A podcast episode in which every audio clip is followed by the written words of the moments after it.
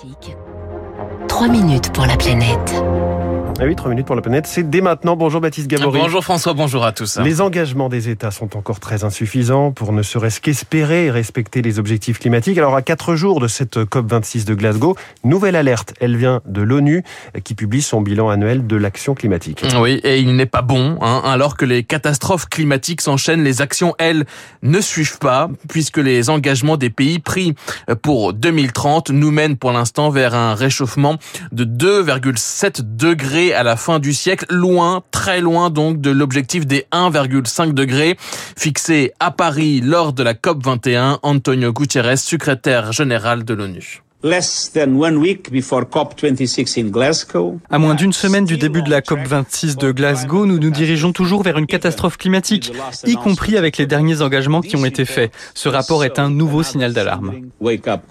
Les pays devaient, avant cette COP de Glasgow, fournir de nouveaux objectifs nationaux euh, plus ambitieux pour euh, respecter l'objectif global de limiter le réchauffement à 1,5 degré. Plus de 120 pays l'ont fait, mais ils sont là encore loin d'être suffisants et l'écart est énorme. Inger Anderson est la directrice du programme des Nations Unies pour l'environnement.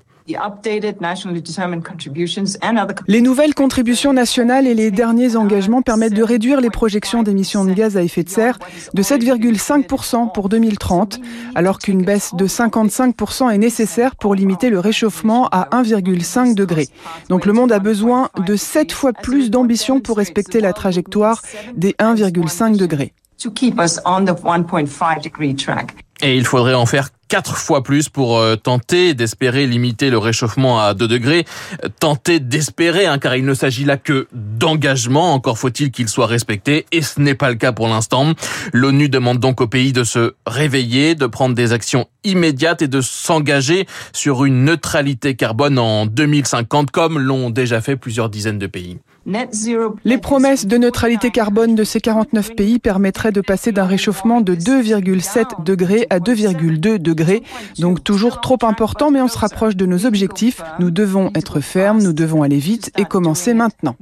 Faire plus, plus vite, car il va falloir combler l'écart avant 2030, donc dans 9 ans, si l'on veut conserver l'espoir de limiter le réchauffement à 1,5 degré. L'avantage, c'est que les solutions sont connues, selon Antonio Gutiérrez. Ils doivent venir à Glasgow avec des plans précis pour décarboner tous les secteurs, pour mettre fin aux investissements dans le charbon, public et privé, pour mettre fin aux subventions aux énergies fossiles et à toutes les industries polluantes. Je rejoindrai le G20 ce week-end où j'appellerai tous les dirigeants à faire leur maximum. Un G20 qui se tiendra donc ce week-end à Rome avant l'ouverture dimanche de la COP 26 euh, à Glasgow, le G20 hein, qui représente, rappelle l'ONU, 80% des émissions de gaz à effet de serre dans le monde. Et on va suivre cette COP 26 à Glasgow grâce à vous Baptiste et je le dis, vous serez euh, pour les derniers jours du sommet hein, sur place pour vivre les dernières tractations Exactement. à Glasgow. Envoyé spécial.